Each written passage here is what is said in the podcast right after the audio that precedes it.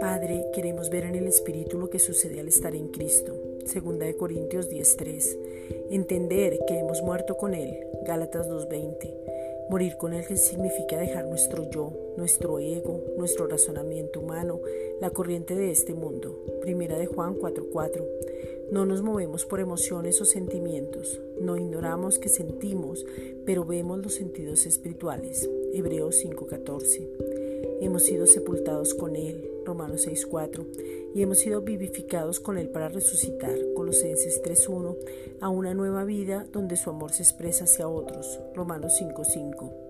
Ese amor inagotable nos constriñe, o sea, nos abraza.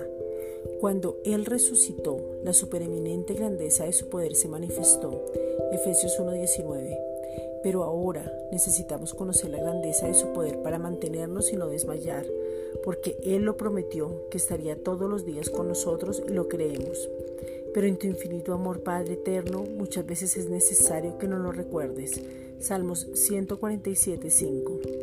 Hoy estamos agradecidos contigo porque por la tecnología avanzada no pararemos de predicar, de enviar tu palabra. Isaías 55, 11.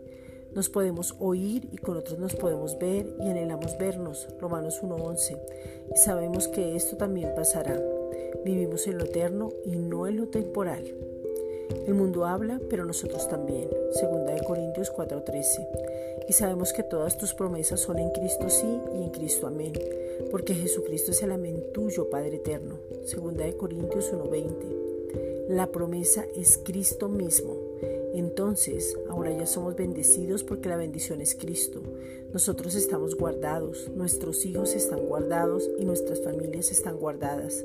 La economía está guardada, la salud está guardada, la iglesia está guardada, nuestros pastores están guardados, el cuerpo de Cristo está guardado, los gobernantes están guardados. Primera de Pedro 1.5. Y hoy oímos y comemos del bien de la tierra. Isaías 1.19.